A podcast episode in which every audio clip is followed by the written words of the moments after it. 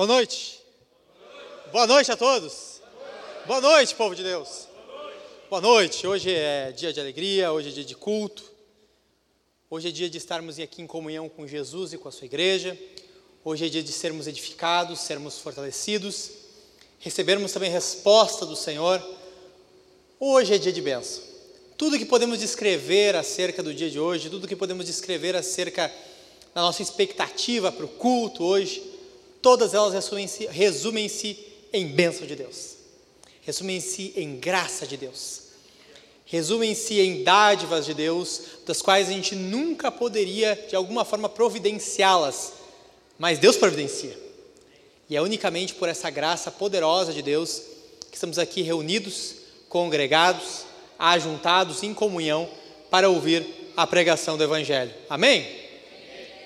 Se alguém não me conhece, Acredito que alguns possam não me conhecer ou possam só me conhecer de olho e não por nome. Muito prazer, meu nome é Everton, sou um dos pastores dessa igreja, juntamente com os outros, e fui incumbido hoje, nessa noite, de pregar o Evangelho, de trazer uma palavra de Deus junto aqui com os irmãos para vocês. E eu me abaixei aqui para desligar o ventilador, porque cada pastor dá uma ordem, né? O Jack gosta de ventilador, eu não suporto ventilador, então eu fui ali e apaguei. Não suporto o ventilador porque voa tudo aqui, os negócios saem voando, me perco, eu acabo apertando os botões aqui do negócio, a Isabela fica brava comigo porque eu tranco o projetor, e eu me perco todo com, com, com o ventilador, então eu não gosto, prefiro passar calor, até porque eu já estou bem acostumado a, a passar calor. Né? Durante algum tempo da minha vida aí, trabalhei todos os dias de terno, em 16 horas por dia, de terno e gravata, passando calor, sem ar-condicionado, foi uma benção, mas preparou assim para a gente não passar passar calor e suportar bem ele. Passado já essa apresentação, passadas essas explicações por causa do ventilador, bom, o que eu quero compartilhar com vocês aqui, e o texto não está aqui de novo, obviamente, intencionalmente, porque eu não quero que você saiba qual é o texto bíblico antes que efetivamente eu fale. Mas eu não, eu não disse que era para passar. Já tem um aí que não vai passar na catequese já, não vai virar membro né, porque quis, quis, quis aprontar. Eu não quero que fale ainda, ainda não é momento. Você leu, não interessa, é como se não tivesse lido. Uh, voltando aqui. Primeiro, esse aqui é o título do sermão, o benefício de Cristo e a nossa resposta. E basicamente eu tive a ideia de pregar esse sermão, trazer esse sermão para vocês, porque eu passei por esse texto, estava lendo esse texto, e ali eu vi um, uma grande bênção de Deus, um grande benefício que Deus nos concede. Uma grande graça de Deus, lendo esse texto. Ali, quando a gente lê junto, você vai entender. Deus nos concede um grande benefício. Por isso que é o benefício de Cristo. Deus nos concede uma grande bênção. E logo depois da bênção que Deus nos concede, haviam várias formas, a resposta que o povo de Deus deveria dar diante desse benefício de Deus. E sempre quando a palavra de Deus traz requisitos, traz coisas que nós deveremos fazer elencadas, traz uma série de coisas, uma atrás da outra, isso sempre me chama a atenção. Sempre quando. É como se Deus tivesse dito assim: ó, o manual é esse. Ó, tem tal coisa, recebe assim, ó, faz isso, isso, isso. E sempre quando tem um texto bíblico que tem um manualzinho, Deus diz: faz isso, isso, isso, isso me chama a atenção. E por isso que eu quero compartilhar esse texto contigo, com vocês que estão aqui nesse culto de sábado hoje. O texto está em Hebreus capítulo 10, versículo 19 em diante, versículo 19 ao 25. Hebreus capítulo 10. Abram suas Bíblias aí. Hebreus capítulo 10, a partir do versículo 19.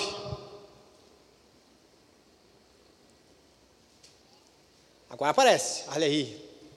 Hebreus 10, 19. Obrigado, obrigado por nada. Hebreus 10, versículo 19. Todos já acharam aí? Que bom, então aí me acompanhem com os seus ouvidos. Portanto, meus irmãos, tendo ousadia para entrar no santuário pelo sangue de Jesus, pelo novo e vivo caminho que ele nos abriu por meio do véu, isto é, pela sua carne, e tendo um grande sacerdote sobre a casa de Deus, aproximemo-nos com um coração sincero, em plena certeza de fé, tendo o coração purificado de má consciência e o corpo lavado com água pura. Guardemos firme a confissão da esperança sem vacilar, pois quem fez a promessa é fiel. Cuidemos também de nos animar uns aos outros, no amor e na prática de boas obras. Não deixemos de nos congregar, como é costume de alguns. Pelo contrário, façamos admoestações, ainda mais agora que vocês veem que o dia se aproxima. Senhor Deus, eu peço a tua graça, eu peço a graça do Senhor através do Espírito Santo, para que a tua palavra, Senhor, que é viva, a tua palavra que é suficientemente eficaz, operada pelo teu Espírito, que ela fale ao coração do teu povo, Senhor. Que ela desperte o teu povo. Que ela desperte aqueles que o Senhor trouxe para ouvirem a pregação do Evangelho. Que a tua palavra, Senhor, que é eficaz para transformar corações, ela faça essa obra mais uma vez, eu te peço, em o nome de Jesus. Amém. Bom, meus irmãos, então aqui vocês já se deram conta do texto, Hebreus 10, capítulo 19, versículo 19 ao 25. Há uma grande bênção de Deus aqui. Há uma grande graça de Deus manifesta. O escritor de Hebreus, ele se dirige basicamente a judeus convertidos. Se você não sabia, por isso que o nome da carta é Carta aos Hebreus, ou Epístola aos Hebreus, ou o Grande Sermão aos Hebreus. O apóstolo, o autor aqui de Hebreus, se dirige a judeus convertidos. E basicamente ele passa o sermão, a carta inteira, tentando demonstrar para eles por que, que a nova aliança, Jesus, o novo e vivo caminho, é melhor, é superior, é infinitamente superior à vida que eles tinham, ao rito judaico, à antiga aliança. Então, basicamente, o autor vai discorrendo sobre, primeiramente, Jesus é superior aos seres angelicais, logo no início, em Hebreus 1. Logo depois, o, o, o autor vai tratando que Jesus é superior à lei de Moisés, ao próprio Moisés. Na seguida, o autor também diz que Jesus não é um sacerdote na origem levítica, ou da raiz de Levi, o sacerdócio de Arão, mas Jesus é superior, vem da linhagem de Melquisedeque. Que o sacrifício de Jesus, diferentemente do sacrifício judaico, e se tu conhece alguma coisa do sacrifício judaico, tu sabe que o sacerdote todo ano oferecia um sacrifício no Santos dos Santos por todo o povo de Deus. Todo ano, seguidamente, ele oferecia sacrifícios. Jesus não, Jesus é o sacrifício definitivo. E o autor vem falando sobre isso, explicando, tentando fazê-los entender que Jesus é superior ao sacerdócio levítico, ao judaísmo, à antiga aliança. E agora, chegando no capítulo 10, no versículo 19, do versículo 19 ao versículo 22, ele trabalha para condensar essa mensagem, para minimizar essa mensagem, resumi-la, explicando para o povo de Deus os benefícios que eles têm em Jesus. Eu quero tratar contigo, primeiramente, a grande bênção que nós temos por estarmos ligados em Jesus.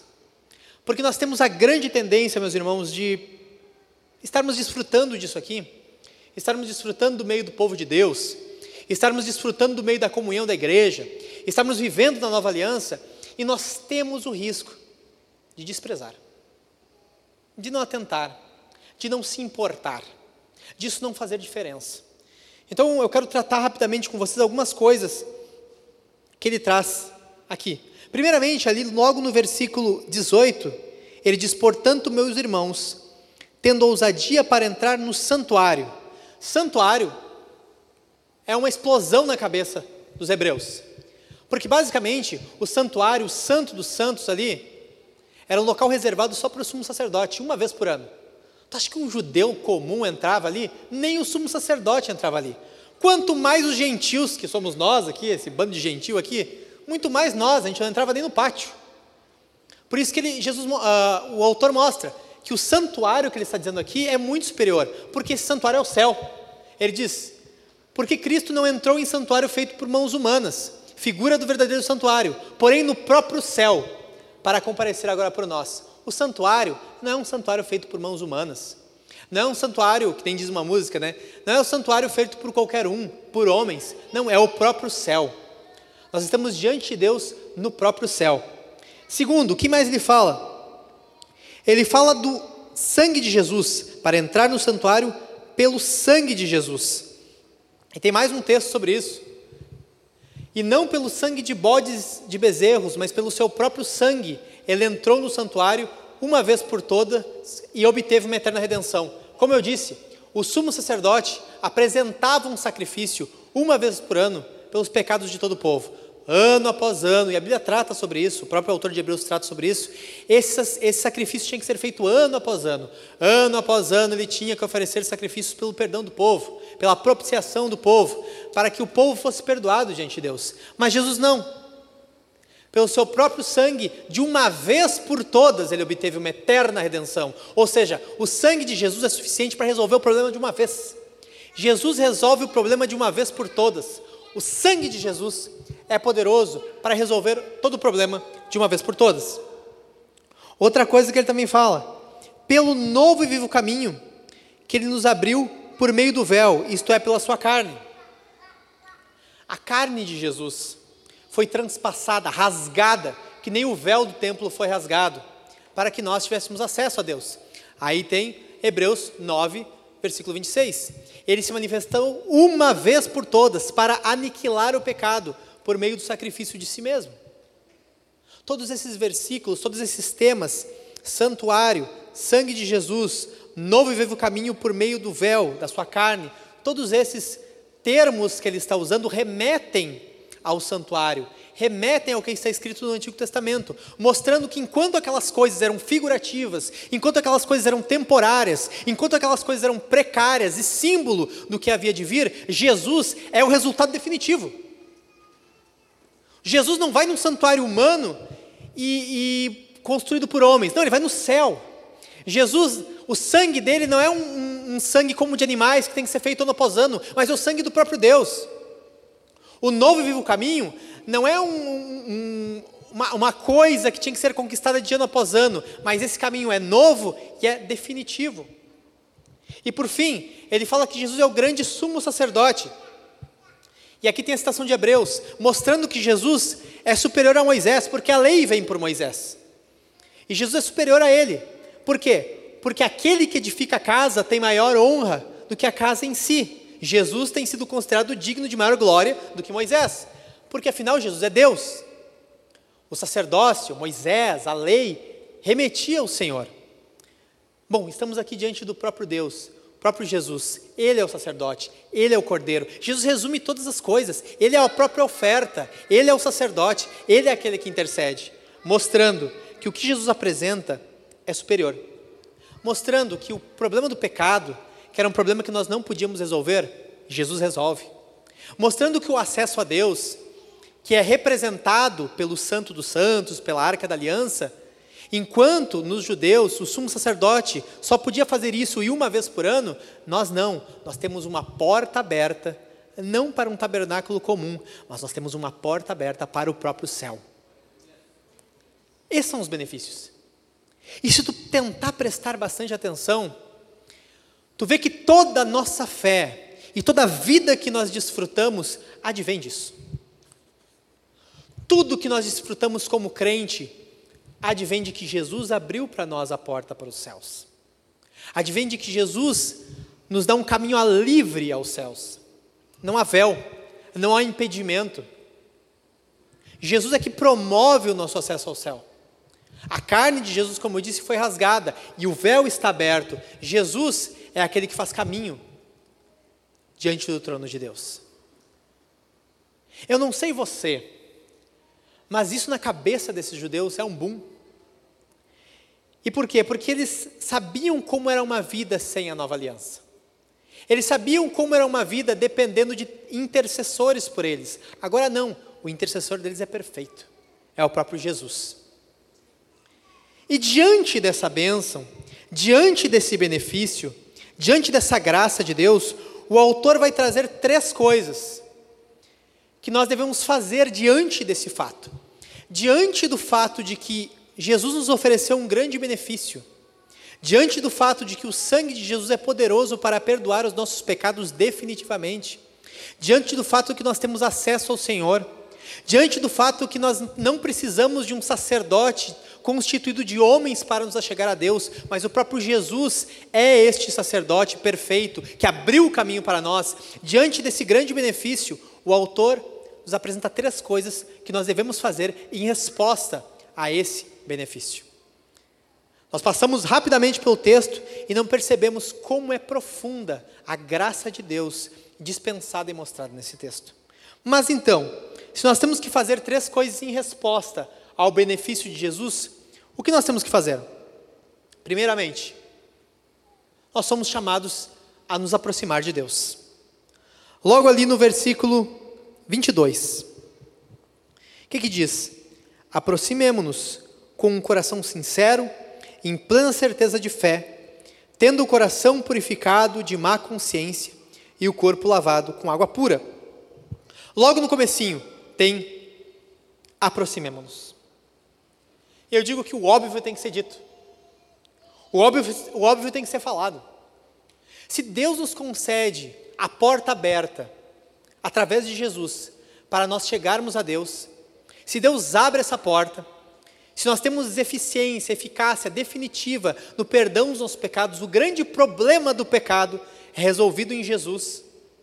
A grande chaga que era o pecado e não tinha solução, e só era atenuada através de sacrifícios provisórios e temporários. E isso eu digo para os judeus, aqueles que chegaram mais perto, porque nós, meu amigo, se estivéssemos lá, nós éramos os índios tupiniquins, que nem sabíamos o que era Israel. Esses que chegaram mais próximos da graça, da aliança de Deus, eles estão diante de um fato: nós devemos nos aproximar. Devemos nos aproximar da graça de Deus. Devemos nos aproximar do Senhor porque o caminho está aberto. Sabe qual é o grande problema? É que nós banalizamos esse benefício. Nós banalizamos essa graça de Deus. A ordem aqui é para nós nos aproximarmos. E veja bem, é uma ordem, é um verbo. É uma ordem para nós nos aproximarmos de Deus. E por quê? Porque nós banalizamos, nós desprezamos. Nós temos tendência a não ver peso nisso. Mas basicamente, Deus está dizendo que não temos um meio termo. Não temos a opção de conhecermos o Senhor, conhecermos a graça de Deus, conhecermos o poder de Deus. Nós não temos a opção de conhecer tudo isso e decidirmos não nos, não nos entregarmos a Jesus, não nos aproximarmos dele. Pelo contrário, nós somos chamados e convocados a dar direito a Jesus de intervir em tudo. Uma vez que nós estamos próximos e íntimos de Jesus, Jesus tem direito a intervir no que quiser em nossa vida. E esse é o chamado. Aproximemos-nos, aproximemos do Senhor. Quero perguntar para ti que está aqui hoje. Tu vem à igreja, não sei se tu já é crente, não sei se tu não é. Não sei se daqui a pouco tu aparenta ser, mas não tomou uma decisão por Cristo ainda. Tu gosta do teu pecado, tu não quer abandoná-lo, tu não tem outra opção.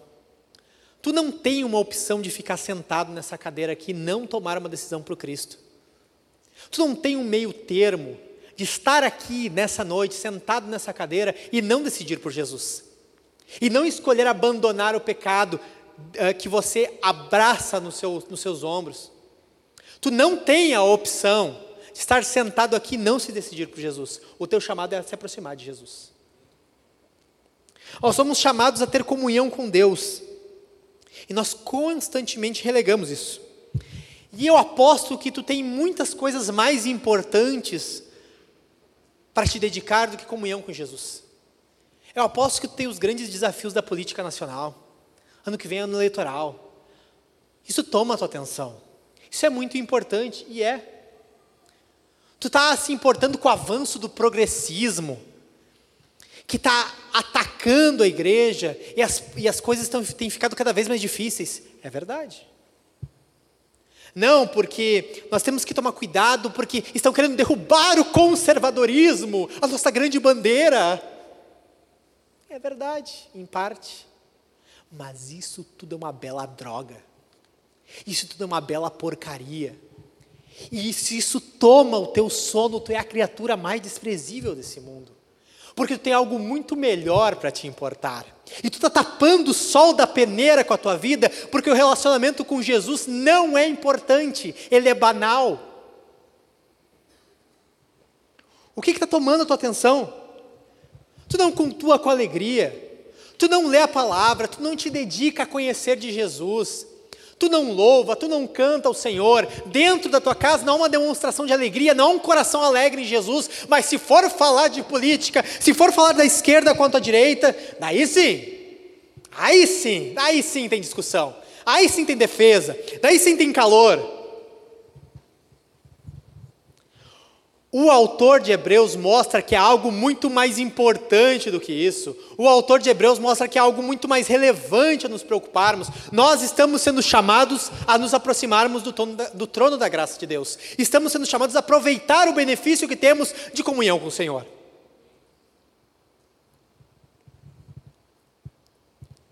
Que tipo de fé tu tem? Tu te contenta com esse tipo de crente que tu é? Tu te contenta com essa vida rasa com Jesus?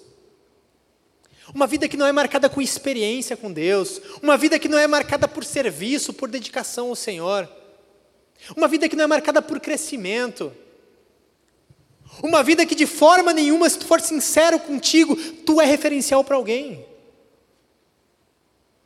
Tu te contenta com o tipo de vida que tu tem? Sabe, tem uns pecadinhos ali guardados que tu já desistiu de lutar contra eles e eles já criaram raiz e parece que faz parte.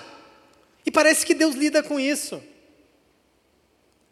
Porque para ti não pesa a questão de que nós temos livre acesso à presença de Deus. Nós somos chamados a nos aproximar dele. E dentro ainda de sermos chamados a nos aproximar do Senhor, o autor diz o seguinte: aproximemo-nos com um coração sincero. E aqui, mais uma vez, é hora de sermos chamados a matar a hipocrisia. É hora de sermos chamados a matar uma falsa imagem que nós passamos de nós mesmos.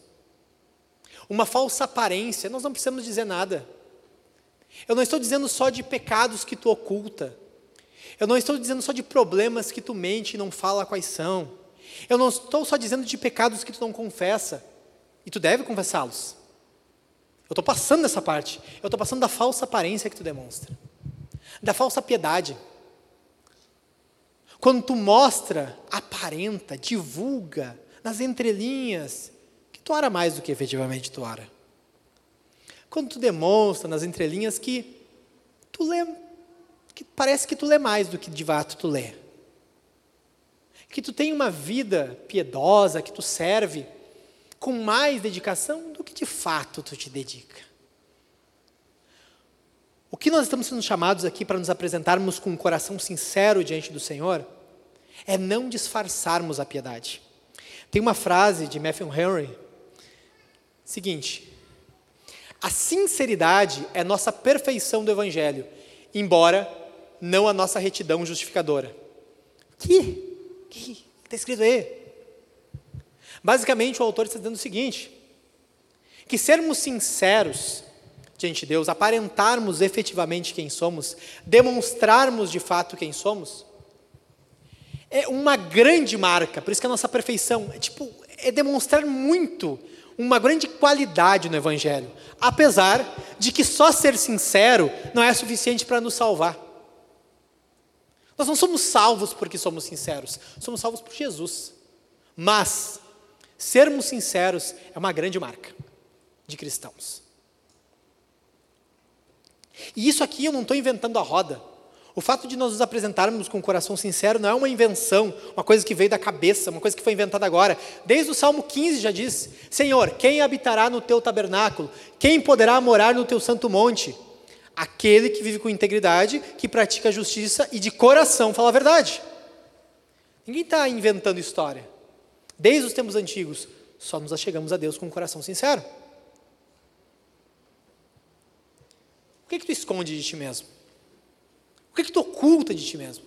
Recentemente tivemos um sermão aqui sobre não sermos hipócritas e mentirosos. Tu revelou tudo o que tu é? Tu expôs tudo o que tu é? Tu transpareceu tudo o que tu é? Tu mostrou efetivamente, a tua vida é cristalina e transparente. Diante dos irmãos, diante da tua esposa, diante do teu marido, diante dos teus filhos. A tua piedade que está aí, que tu aparenta, é de fato essa que tu é?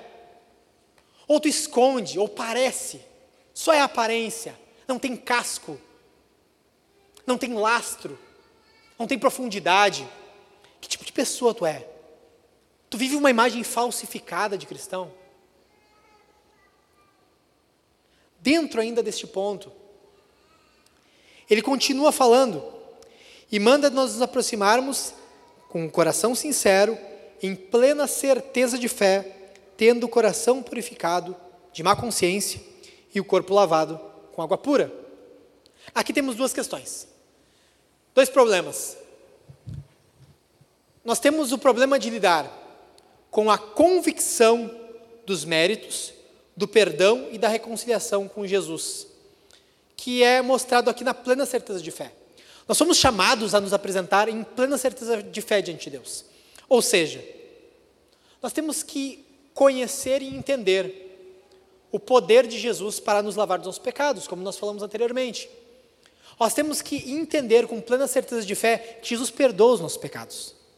Nós temos que entender com plena certeza de fé que nós somos limpos e lavados pelo sangue de Jesus. Nós somos completamente purificados. Ao confessarmos nossos pecados, Jesus efetivamente nos lava do pecado. E lembrando que a nossa relação com Deus não é baseada em Deus nos dar mais uma chance. Tim Keller fala sobre isso. Ele diz que no início de fé dele, ele acreditava que o relacionamento com Deus, o perdão dos pecados, era baseado em Deus nos dar mais uma chance. Como assim? Ele entendia assim: não, beleza, eu estou crente, eu sou crente, aí eu pequei, Jesus me perdoa. Aí Jesus vai interceder por nós diante do Pai e diz assim: Ô Pai, dá mais uma chance para esse rapaz aí, ele pecou, perdoa ele. Daí o Senhor diz: Tá, eu perdoo. Aí depois o cara vai e peca de novo, Jesus me perdoa. Jesus vai lá diante do Pai de novo: O Senhor, dá mais uma chance para ele, perdoa ele. E assim vai. E o Keller dizia assim: Eu imagino quando que chega o momento em que Jesus vai dizer: Não, chega, não vou perdoar mais. Encheu a conta. Chega. Não tem outra chance, acabou. A relação nossa com Deus não é baseada em mais uma chance. A relação nossa com Deus é baseada na justiça de Cristo. E nós ouvimos isso e de tempos em tempos nós ficamos com dúvidas a respeito. O ato de Deus nos perdoar os pecados, Ele o faz porque a pena do pecado e a punição do pecado foram pagas em Jesus. Por isso mesmo que 1 João fala: se confessarmos nossos pecados, Ele é fiel e justo para nos perdoar os pecados. Porque é baseado na justiça. O perdão de Deus não é baseado em mais uma chance que Ele nos dá. O perdão de Deus é baseado no fato de que Jesus já pagou o preço por esse pecado. Nós só somos perdoados porque Deus está sendo justo em condenar o pecado através do sacrifício de Jesus. Estamos superados nessa parte, né? Compreendemos que somos perdoados por Jesus unicamente, somos perdoados pelo Senhor unicamente por Jesus e pelo sacrifício dele. E que nós não, não vivemos uma vida com base em mais uma chance. Beleza. Então nós já vencemos uma parte. Temos convicção dos méritos, do perdão e da reconciliação com Jesus. Mas temos um outro ponto também.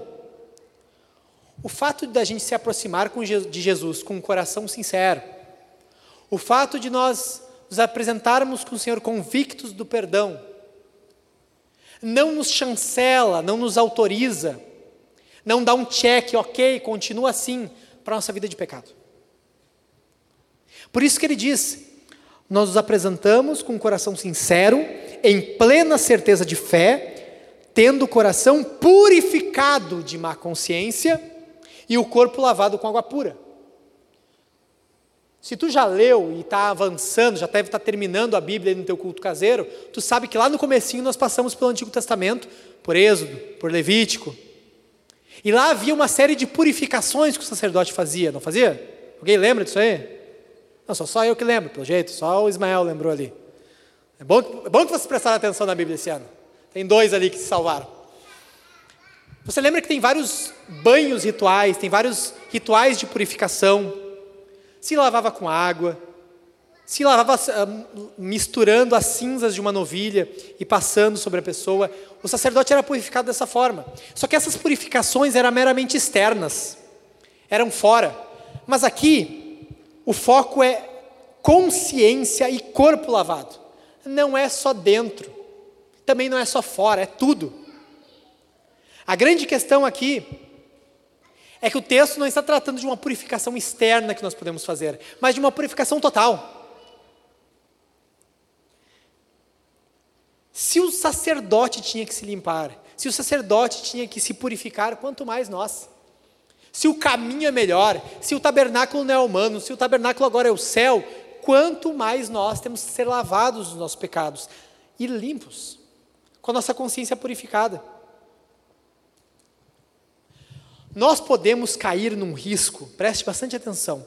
Nós podemos cair num risco em que, expondo quem somos, expondo claramente o nosso caráter, não vivendo na hipocrisia, mas passando efetivamente quem somos, nós começamos a desprezar o nosso pecado. Como se eu dissesse: Não, eu sou assim mesmo, eu estou falando claramente, eu sou assim. E tu já desistiu de lutar contra o pecado. E tu já desistiu de lutar contra essa ira que está escondida aí, que às vezes se manifesta. Afinal, é o que eu sou, eu admito, eu confesso, eu sou irado mesmo. E nós caímos num outro problema, que nós continuamos nos sujando. Mas agora eu sou sincero. É como, como o cara que, que também se masturba e diz que não pensou em ninguém. E diz assim: não, não, só o corpo fez alguma coisa, o espírito não fez.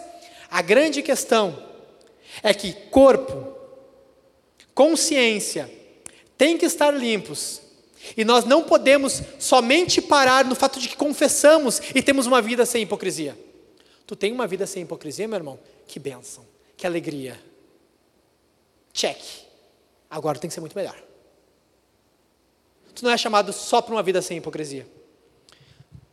Tem um autor de um livro que ele focou toda a teologia dele na questão de nós entendermos que nós somos pecadores e que nós, e nós entendamos que nós não estamos, que nós não, nunca vamos conseguir alcançar a perfeição de Jesus e que nós não podemos ser hipócritas. E beleza, isso está correto. Mas tem outro ponto. Tem o ponto de lutar pela santificação.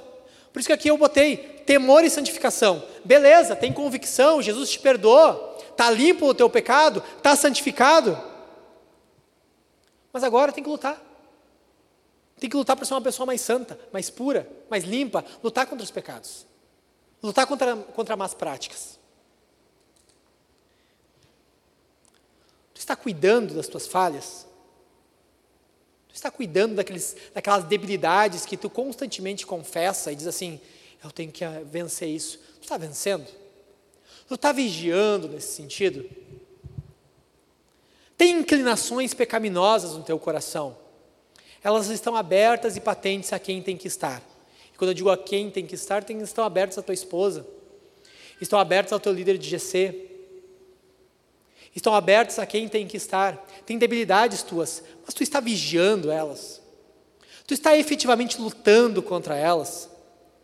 Ou tu parou na etapa de ter uma vida transparente. Transparência eu tenho, só não tenho esforço. E quando falamos de evangelho, parece que esforço é uma coisa anti-evangelho. Porque afinal, quem fez o esforço foi Jesus.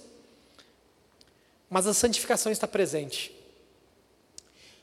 Eu diria que muitos correm um grande risco de, ao pecarem e serem, perdoarem, serem perdoados por Jesus, virar a página muito rápido. Tu peca, tu te arrepende, tu confessa, tu é perdoado e tu quer esquecer. Não, não, não, passou. Não, não, sou nova criatura em Jesus. Isso nunca mais. Acabou, acabou, não, eu sou perdoado, vendo a leveza de Cristo. e amanhã está caindo de novo. Porque a dor do pecado, ah, não pode, a dor pela, da culpa do pecado e a dor por ter cometido o pecado ainda que perdoado, ela tem que ser usada para gerar temor em nós. Nós somos muito rápidos para desprezar a dor do pecado que cometemos. Nós somos muito rápidos ao tentar aliviar nossa consciência e dizer: Eu estou perdoado, Jesus me perdoou, e efetivamente Ele perdoou. Mas nós somos muito rápidos a querer se livrar da tristeza que o pecado gera. Entenda, a tristeza é usada para a nossa santificação, para o nosso crescimento, para crescermos em temor de Deus e para não querermos mais cair nesse pecado.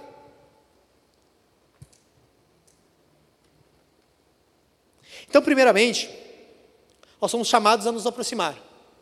E depois, nós devemos guardar firme a nossa confissão. Ponto 2. Ali no versículo 23, o autor fala o seguinte: Guardemos firme a confissão da esperança, sem vacilar, pois quem fez a promessa é fiel. Ele usa duas palavras aqui: guardemos firme e sem vacilar. Desfrutar da graça de Deus, desfrutar da presença de Deus, exige que nós estejamos firmes. O termo aqui usado já denota claramente que uma vida com Deus, uma vida de dedicação ao Senhor não envolve covardia. O texto aqui está tratando, tratando da nossa convicção, nossa convicção interna, mas a nossa convicção diante dos homens. Calvino, quando está falando sobre isso, ele dá a seguinte frase. Espera aí, vamos voltar agora. Errei aqui. Errei! Vamos ver se tem outra aqui. Qual é a outra aqui? O Cris botou errado. Tá, não fui eu, foi o Cris. Obrigado, Cris. Tu é uma benção. E eu lembro que eu te passei o PPT bem certinho. Tu replicou o 1 no 2. Tu é uma benção, Cris. Tu vai apanhar lá fora. Bom, volta aqui, volta aqui comigo. Deixa o Cris, depois a gente resolve com ele. Depois ele vai na minha casa, daí a gente conversa lá. É, Calvino fala a seguinte frase: Não há fé genuína a não ser que a demonstremos diante dos homens. Essa é a frase que ele fala. O foco aqui de guardarmos firme a nossa convicção e não vacilarmos é que nós estejamos prontos para expressar quem nós somos em Cristo diante de qualquer um. Nós vivemos a grande tentação de aliviar a mensagem do Evangelho quando nós somos questionados. Sabe a grande oportunidade que nós falamos que seria tão bom? Eu queria tanto que alguém chegasse para mim e perguntasse sobre o que eu creio, e perguntasse sobre o que eu acho da fé, e perguntasse o que, que eu acho de salvação, o que, que eu acho de Deus. E sabe que tu diz assim, bem que eu queria ter essa oportunidade? Às vezes, quando essa oportunidade aparece, a nossa tentação é encher a mensagem do Evangelho de floreios. A gente pode até dizer que, não, tem um Deus justo, mas a gente não fala de um inferno. Não, a gente fala que tem um Deus que é santo. Mas a gente não fala que ele vai condenar os ímpios. Parece que essas coisas são, são muito, muito fabulosas. São muito talibã. Sabe, tu não quer ser o talibã do evangelho. Tu não quer ser o Al-Qaeda. Tu não quer ser aquele que, que parece que vai explodir uma bomba, qualquer oportunidade que tenha. Não, não, agora não é momento de falar de inferno, de juízo. A gente espera essa oportunidade e às vezes a gente cai e cai feio na explicação. A gente dá uns floreios, a gente dá umas voltas, e no final Jesus e Buda é a mesma coisa. O que o autor está falando aqui é que nós temos de ser firmes. Nós não podemos ser como a famosa frase do seu Madruga. E quando perguntam para ele se ele, é, ele paga todos os seus impostos, ele fala: Não, eu sou honesto, mas não fanático. Nós precisamos ser firmes. Admite, é tentador apresentar uma mensagem positiva do Evangelho. É tentador falar que Deus é amor, e é, fale que Deus é amor. É tentador falar que Deus salva, transforma, e fala que Deus transforma e salva. Mas também é tentador aliviar a mensagem que o contrário disso é juízo e inferno. É tentador dizer que Deus é bom e parar nisso mesmo. Como que tu é visto pelas pessoas? Tu é visto como um covarde? Tu é visto como alguém que não é tão firme assim? Tu é visto com, como alguém que não dá para acreditar muito nessa confissão aí. Ele diz que crê, mas quando eu pergunto, não é tão isso. Não, o evangelho, não, o evangelho é que nem o espiritismo. Foi o crente ali que me falou. Tudo é bom. Se nós formos bons, Deus é bom com a gente. Não, aqui se faz, aqui se paga. Não, nós vamos morrer e ressurgir de novo. Ele não falou ressurreição, ele falou ressurgir, nós vamos renascer. Com certeza. Não, Espiritismo e Evangelho é tudo a mesma coisa. Hoje em dia, Evangelho é moda. Como é? Tu é um covarde no Evangelho? Tu é um, um, um covarde na tua convicção? Ele fala que nós temos que guardar firme a confissão da esperança. Essa confissão da esperança, aí já, já botou a segunda frase minha aqui também. É rápido. Eu nem cheguei lá, nem sei quando vai chegar. Vou chegar agora. Obrigado, Cris. É uma benção. Gente, me ajudem a bater no Cris na saída. Bom, esperança é uma palavra que em português ela passa a ideia de algo possível.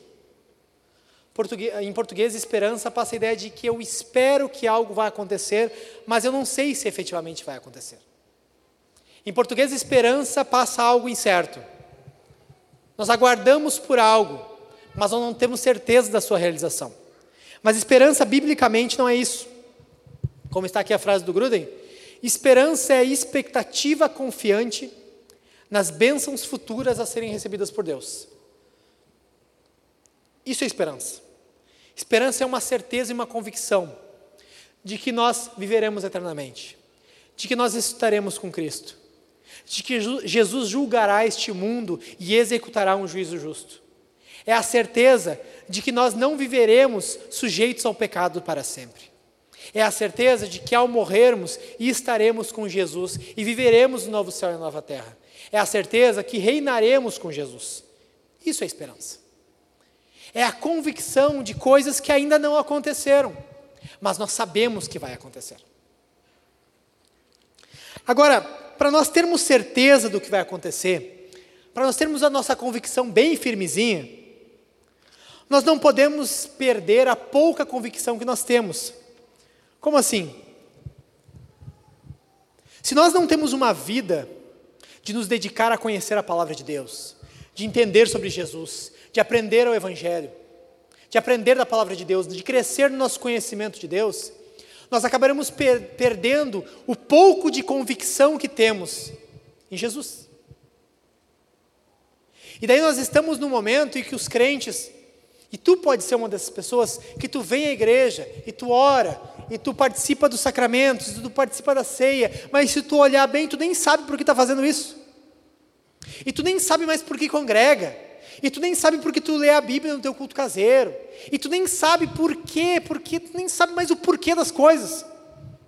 Porque o pouco que tu tinha lá quando tu te converteu e conheceu Jesus, e aquilo caiu como vida para ti, não foi nutrido, não foi acrescentado, não foi melhor esclarecido, porque tu não tem te dedicado a conhecer mais Jesus e a palavra de Deus por intermédio da leitura e do estudo da palavra. E tu, viveu um crente, tu vive agora um crente inerte, tem umas lembranças muito vagas de uns conceitos que tu aprendeu sobre quem é Deus, sobre a obra de Deus, sobre a salvação. Alguns aqui que saíram da catequese e já faz algum tempo e mantêm basicamente aquilo, e não procuram se aprofundar nesse conhecimento de Deus. O que está sendo dito aqui para nós é de guardarmos a promessa, firmes a promessa da esperança, é nos cultivarmos aquilo que nós aprendemos de Deus. Como é o teu caso? Você tem procurado aprender de Deus? A tua vida é marcada como alguém que antes, alguns anos atrás, eu era de uma forma, o meu conhecimento de Deus era desse tamanho, e agora não é desse tamanho, mas agora está por aqui. Eu não sou mais o que era. Eu cresci. Eu avancei. Eu estou amadurecendo no meu conhecimento de Deus. Jesus tem se tornado mais claro para mim.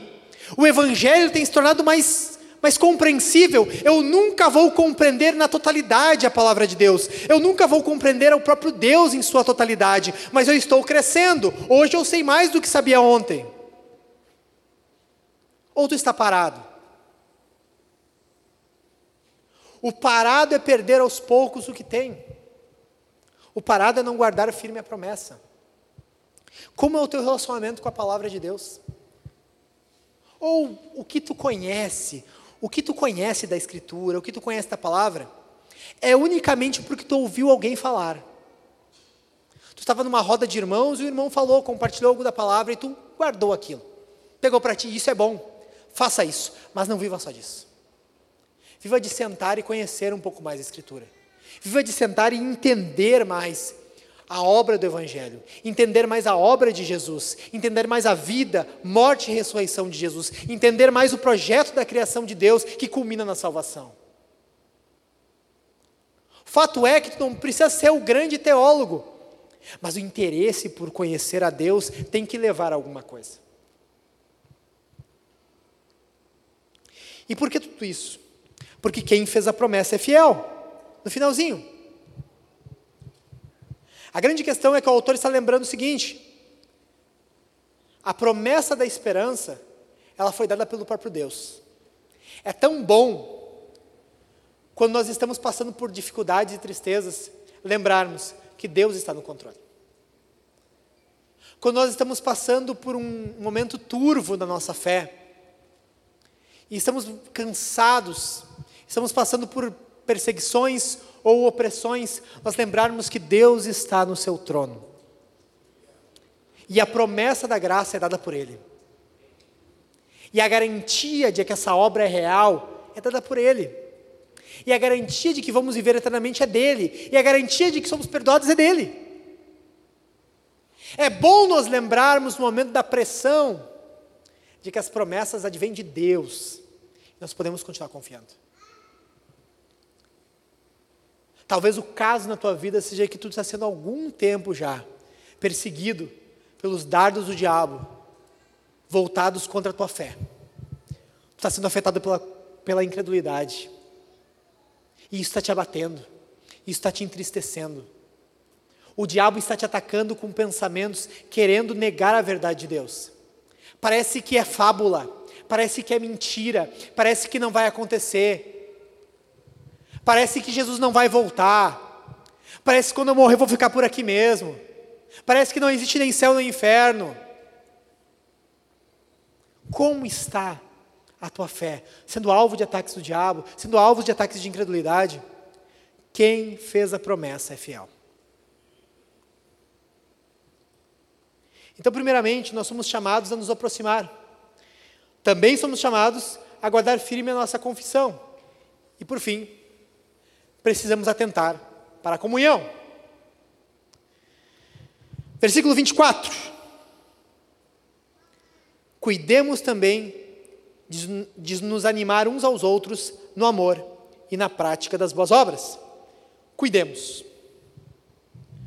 Cuidemos quer dizer o seguinte: é necessário prestar atenção numa coisa, é necessário cuidar, é necessário atenção. Ou seja, nós não vamos cair nisso naturalmente. O ato de atentarmos para os nossos irmãos, o ato de promovermos a comunhão, não acontece de forma natural. É preciso ser, é preciso ser trabalhado. É preciso prestarmos atenção. É preciso preservarmos a comunhão. Ele diz o seguinte: cuidemos de nos animar uns aos outros, em amor. Nós devemos atentar e cuidar para não nos desviarmos da comunhão, termos atenção, meditarmos como está o nosso coração em relação à igreja de Deus e os irmãos. E ele chama também o seguinte: a nós conhecermos os nossos irmãos. Porque como vamos servir aos nossos irmãos em amor e como vamos animar uns aos outros sem conhecê-los? E eu não estou dizendo para ti que tu tem que conhecer todo mundo numa igreja, porque chega um momento que isso é impossível. Com 150 pessoas numa igreja, já não conhece todo mundo. Com 150 negros na igreja, não conhece todo mundo. Mas daqui a pouco no grupo caseiro que tu faz parte, no GC que tu faz parte, daqui a pouco os irmãos que tu convive mais perto, esses aí, deveria te dedicar a conhecer, a conhecer as necessidades deles, a entender como tu pode servir eles melhor, como tu pode te dedicar a eles, a gastar um tempo da tua vida com eles, a encorajar esses teus irmãos, a animar uns aos outros, como diz o texto. Animar uns aos outros no amor e na prática das boas obras. O sentido aqui é incentivar, é incitar, é despertar algo. O que o autor está dizendo é que o nosso trabalho aqui com os nossos irmãos é procurar despertar nos nossos irmãos ânimo, é despertar nos nossos irmãos atos de boas obras. Ou seja, é nós trabalharmos para que os nossos irmãos amadureçam, é nós servirmos aos nossos irmãos para que os nossos irmãos cresçam em Cristo. A grande questão é essa. O teu trabalho aqui é servir os teus irmãos, conhecer os, conhecer os teus irmãos, para que eles sejam é, edificados. E o mais legal disso aqui é que animar, ele tem um outro sentido, que também é um sentido negativo, que é provocar. É quase que desafiar, é plantar uma sementinha. É o mesmo sentido aqui animar. E alguns aqui que têm dificuldades com a sua língua e costumam provocar dissensões e dizem que fazem sem querer, e eu até acredito. E alguns aqui que acabam plantando sementes de fofoca, ou já fizeram isso e lutam contra isso. Comece a usar a tua boca para edificar as pessoas. Porque tu tem um dom, tu tem uma habilidade, isso eu não vou negar. Então começa a usar essa tua habilidade aí para encorajar teus irmãos, para animar. Tem um autor que diz assim: procuramos cristãos que conspirem para o bem, que conspirem para edificar os seus irmãos, que conspirem para que os seus irmãos sejam animados, que conspirem no sentido de plantar sementes no coração dos teus irmãos, encorajando, animando, ajudando. Pergunto para ti o que que tu está compartilhando com os teus irmãos. O que tu está incutindo nos teus irmãos? O que tu está falando para os teus irmãos? O que tu está transparecendo para os teus irmãos? Já presenteou algum irmão teu esse ano com um livro, por exemplo? E disse assim: Ó, oh, meu irmão, estou te dando isso aqui porque acredito que tu vai ser edificado. Acredito que tu vai crescer em Jesus. Acredito que Jesus vai acrescentar a tua vida. Os irmãos são cuidados por outros, você que tem os, vocês têm os líderes de vocês aí, que cuidam de vocês, conhecem o dia a dia de vocês. Vocês valorizam os líderes de vocês? Os líderes de GC de vocês, aqueles que gastam tempo com vocês, ouvindo os melodramas de vocês, vocês, vocês se dedicam, vocês valorizam eles, vocês não entendem que eles cansam também, e que eles precisam ser animados por vocês, que o papel de vocês é animar os irmãos de vocês. Como é o teu trabalho para edificar, para ajudar, para auxiliar, para servir? E que mais o, o autor fala? Versículo 25. Não deixemos de nos congregar, como é costume de alguns. Quando estamos falando de três respostas que devemos dar sobre os benefícios de Jesus, a salvação em Cristo, o novo e vivo caminho, no meio disso está o congregar. O estarmos reunidos aqui nessa noite não é de menos importância. Pelo contrário, é crucial. O ato de congregarmos é crucial na vida cristã. Nós estamos sendo chamados a cuidar da nossa vida em comunidade. Meus irmãos, o diabo é um expert em te afastar da comunhão do povo de Deus, te abocanhar, te destruir, te matar. E daí tu vai ficar marcado por uma vida desviada do Evangelho, uma vida cheia de culpa e de medo e de vergonha, que precisa vencer uma montanha para voltar para o meio da comunhão do povo de Deus. O diabo é expert em desviar cristãos, em afastar cristão do meio da comunhão, em afastar cristão do meio da congregação.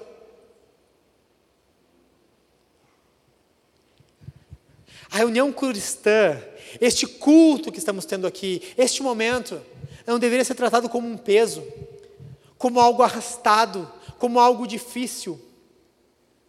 Mas se no nosso coração está isso, nós temos um grande problema. Porque se nós não estivermos congregados, de forma nenhuma nós estaremos de pé no Evangelho. Ele fala: não deixemos de congregar como é costume de alguns, pelo contrário, façamos admoestações. Não há possibilidade de sermos encorajados, e se não formos encorajados, não há como ficarmos de pé sem comunhão, sem congregar, sem estar participando, participando da vida cristã. O diabo planta na tua cabeça que tem como ser crente sem congregar, sem partilhar a tua vida. Há na tua cabeça um pensamento de que está na hora de largar tudo porque igreja atrasa, porque igreja tranca, porque igreja tranca a minha vida. Isso é uma mentira do diabo.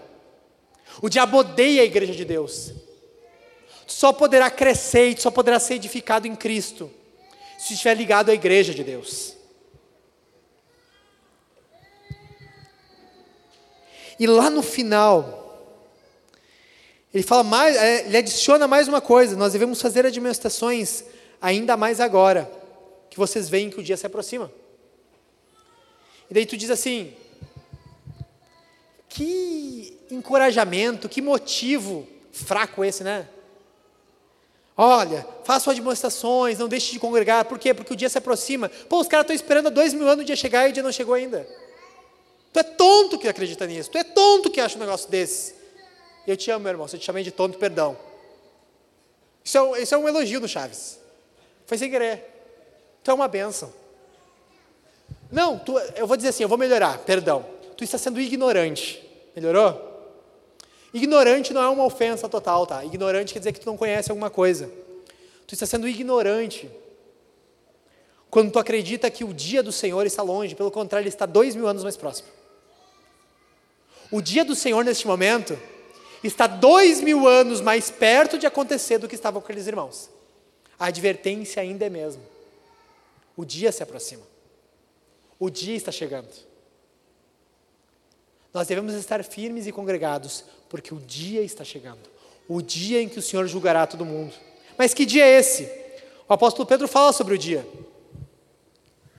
Uma vez que tudo será assim desfeito, vocês devem ser pessoas que vivem de maneira santa e piedosa, a igreja de Deus, esperando e apressando a vinda do dia de Deus. Por causa desse dia, os céus incendiados serão desfeitos e os elementos se derreterão pelo calor. Nós, porém, segundo a promessa de Deus, esperamos novos céus e nova terra, nos quais habita a justiça. Esse é o grande dia. Nós estamos esperando isso. E lembra que eu disse? Quem fez a promessa é fiel. Isso vai acontecer. É por isso que nós somos chamados a estar congregados, a estarmos firmes, a estarmos juntos.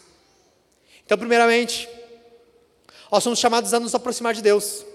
Segundo, guardar firme nossa confissão e atentar para a comunhão. De todas essas coisas, de todos esses momentos, de todos esses três pontos aqui, nós vemos três características básicas da fé. Fé, esperança e amor. Plena certeza de fé, confissão da esperança e animar uns aos outros no amor. Se você já leu o Novo Testamento, você percebeu que várias vezes fé, esperança e amor estão presentes.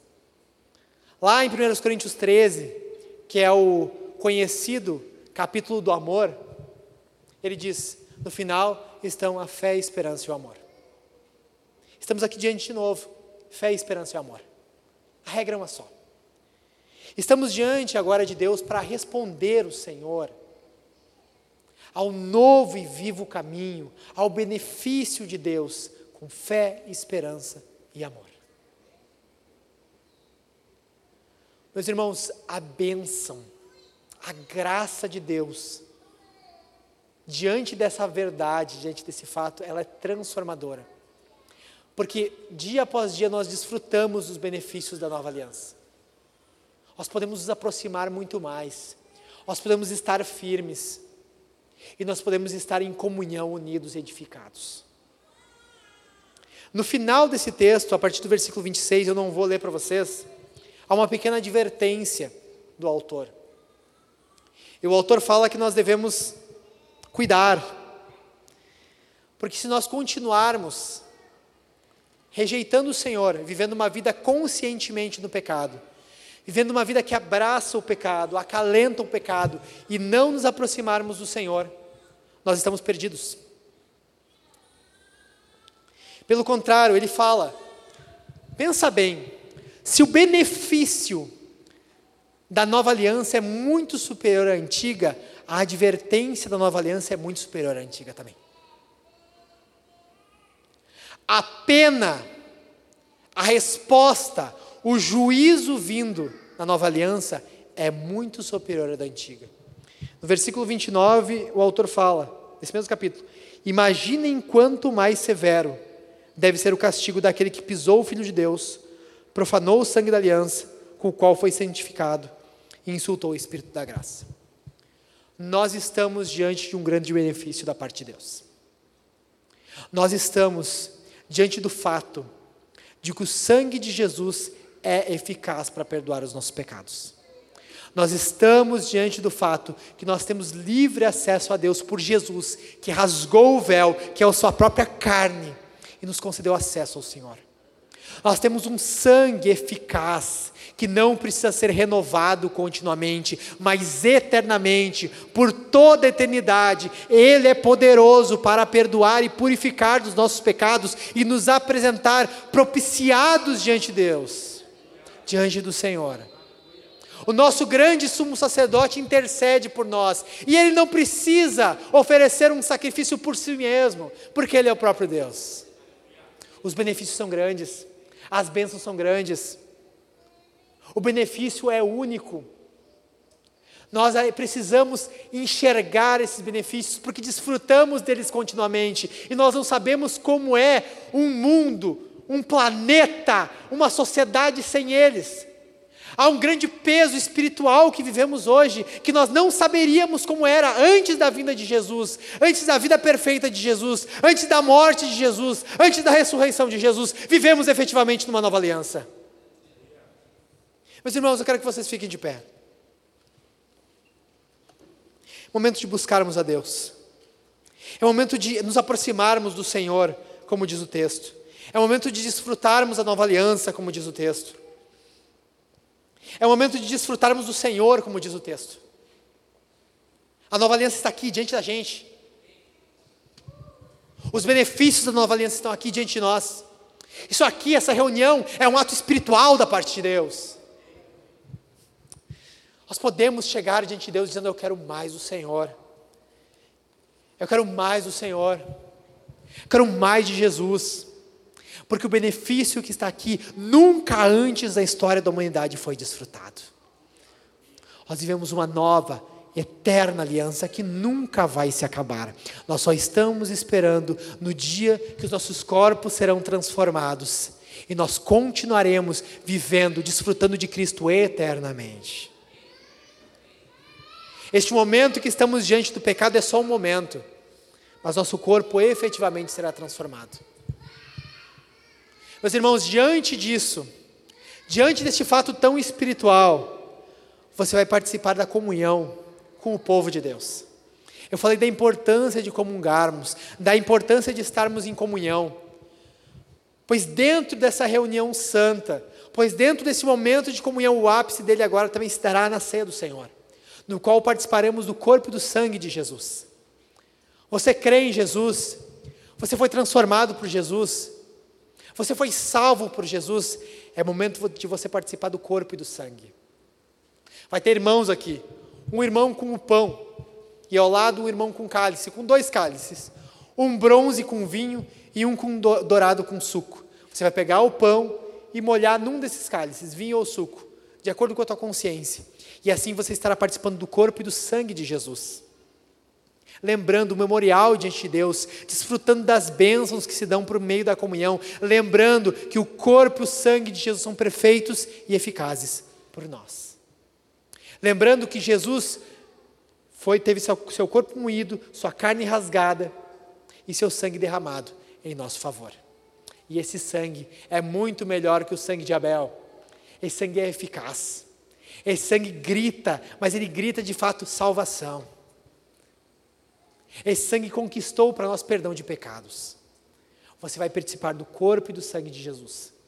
E depois disso você vai ofertar. Nós precisamos somente de 14 mil reais na oferta hoje. E sabia qual é a melhor notícia? Esses 14 mil reais estão pulverizados aí no meio do bolso de vocês. Mas no meu bolso não tem 14 mil. Ah, mas tem um pouco aí, no meio desses, desses bolsos aí, vai somar 14 mil. Porque os recursos do povo de Deus foram dados à igreja. Jesus coloca os recursos para sustentar a obra dele no teu bolso. E isso é um ato de amor. Eu tenho que conversar com alguns irmãos aí nos próximos dias, porque nós vivemos um momento em que é sempre assim: o meu dízimo, a minha oferta é X. Eu oferto todo mês 10% do que eu ganho. Mas aí tem alguns meses, que está errado, que não dá 10%, dá 7%. Aí o que, que o querido faz? Então não oferto nada. Porque eu não vou conseguir ofertar 10, então não oferto nada. Só que no resto da nossa vida a gente não é assim. No resto da nossa vida a gente não deixa assim, bah, não tem dinheiro para todas as contas, então não pago nenhuma. Não tem dinheiro para. O dinheiro não vai fechar para comprar toda a comida do mês, vou ter que botar no crédito. Então não compro comida nenhuma. Mas na igreja é tudo ou nada. Jesus está chamando vocês a serem fiéis às ofertas de vocês, a serem generosos e a serem uma palavra que ninguém gosta, sacrificiais. Sabe o que é ser sacrificial? É sofrer um pouquinho. É dar uma oferta que dói. Ah, mas vai doer. Ah, eu vou ter que passar um pouquinho mais apertado. Sim, vai. Isso é sacrifício. Isso é sacrifício. E nós vemos no Novo Testamento que a igreja viveu muitas vezes assim. Quando nós olhamos para a igreja dos macedônios, dito em 2 Coríntios, o apóstolo Paulo fala que eles deram além do que tinham Sério que dá para dar além do que tem? Não é proibido dar além do que tem? Não, não é. O apóstolo Paulo fala: a igreja deu além de suas posses. Não, mas isso aí é coisa de outros. Isso aí, sofrer e sacrificar, é coisa de outros, não é coisa de Bíblia. É coisa de Bíblia, é coisa de crente. Cadê as ofertas sacrificiais que sustentavam a obra de Deus? E eu estou dizendo que nós temos que dar essa oferta de 14 mil, nós precisamos pagar contas no total de 14 mil. Precisamos de uma oferta de 12 mil e 600 e alguma coisa. Essa oferta aí é para zerar, para empatar. Na semana que vem tem mais despesas. Eu só quero que você entenda que se você deixa de ofertar, se você retém, beleza, eu entendo todos os teus motivos. Mas vai pesar. Vai pesar para outros. Vai pesar para mim. Vai pesar para aquelas pessoas que nós temos que pagar a conta. Vai pesar para o proprietário desse prédio. Ah, mas ele que se dane. O fato é que Deus te dá uma incumbência de ser generoso. Deus te dá uma incumbência de ser sacrificial. Deus te dá uma incumbência de tratar o teu dinheiro não como teu, mas dele. E ainda assim tu desfruta da maior parte dele. E ainda assim ele te dá generosamente. E ainda assim tu recebe bênçãos de Deus, inclusive materiais, que tu nem tinha pedido. Eu tenho provado de graça de Deus, inclusive materiais, muito além daquilo que eu tinha orado. Em alguns casos eu nem tinha orado. E Deus disse assim: Tu não orou, tu esqueceu, mas está aqui, ó. E não sou só eu que vivo disso, você prova disso também. A questão é como tu vai responder à bênção de Deus. Tu vai responder à bênção de Deus retendo a Bíblia fala que Deus dá semente ao que semeia. A quem não semeia, ele não dá semente. Simples assim, né? Parece tão teologia da prosperidade. Ah, pior que é Bíblia. Pior que a palavra de Deus. Então, assim, eu não quero fazer um longo discurso com você e no final eu descobri que a oferta deu de novo R$ 1.500, como deu na semana anterior, R$ 1.100, R$ 1.400. Nós precisamos de generosidade. Está numa semana difícil, né? Está numa semana difícil. Bom, às vezes é difícil, às vezes é em semanas difíceis que Deus faz um milagre. E Deus faz um milagre por intermédio do teu bolso. Que o Espírito Santo está te falando no teu coração o que tem que ofertar. Só não feche teus ouvidos ao Espírito Santo. Amém? Seja generoso, seja sacrificial. A obra de Deus precisa. Você conhece como a gente trabalha, tu conhece como a gente trabalha, tu sabe como nós lidamos com dinheiro, então seja generoso. Oferte e oferte de forma sacrificial. A obra de Deus precisa, mas antes ainda, tu precisa demonstrar com o teu coração. Tu precisa mostrar que o teu Deus não é o dinheiro. Amém? Passado esse momento da oferta, você vai se alegrar cantando. Porque Jesus nos chama para ouvir a palavra dele. Jesus nos chama para participar do corpo de Cristo. Jesus nos chama para ofertar e Jesus nos chama para cantar. E em tudo isso nós vamos alegrar nosso coração, porque há um novo e vivo caminho. Há uma porta que nos foi aberta e essa porta permanecerá aberta. Temos acesso ao trono de Deus no dia que estaremos diante do Senhor e não haverá sol, porque o brilho vem do próprio Jesus. Glória a Deus. Nós vamos orar. Vamos orar ao Senhor, depois você vai cantar. Use a boca, use a voz que Deus te deu para glorificar o nosso Senhor. Amém? Feche seus olhos, curve a sua cabeça e vamos orar. Te louvamos, bendito Deus. Te louvamos, bendito Senhor.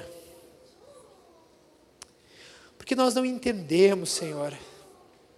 Nós ainda não somos capazes de descrever. E nós ainda não somos capazes de dar graças no nível, Senhor, que deveríamos dar, diante da vida que temos em Ti, diante do benefício que nós temos em Ti. Quando falamos graça, quando falamos benefício, quando falamos beneplácito, nós não conseguimos imaginar, Senhor, e descrever com palavras o tamanho da porta que nos foi aberta o tamanho da graça, da honra, da glória, Jesus, que temos por teu intermédio. Parece que quando falamos que o Senhor veio a este mundo, viveu uma vida sem pecado, viveu uma vida, Senhor, sem mácula, e o Senhor morreu de forma injusta, para que nós fôssemos justificados. Quando lembramos que o Senhor sofreu uma morte terrível, quando lembramos, Jesus, que o Senhor foi crucificado, quando lembramos, Jesus, que o Senhor venceu a morte e ressuscitou, quando lembramos de tudo isso, Jesus, e lembramos que o Senhor disse que estaria conosco todos os dias, até a consumação dos séculos, quando lembramos, Senhor, que há aqui, Senhor, um concerto, uma aliança superior à aliança. Come now, fount of every blessing. Tune my heart to sing thy grace. Streams of mercy never ceasing. Call for songs of loudest praise. Teach me some melodious sonnet sung by flaming tongues above. Praise the mount I'm fixed upon it. Mount of God's unchanging Here I raise my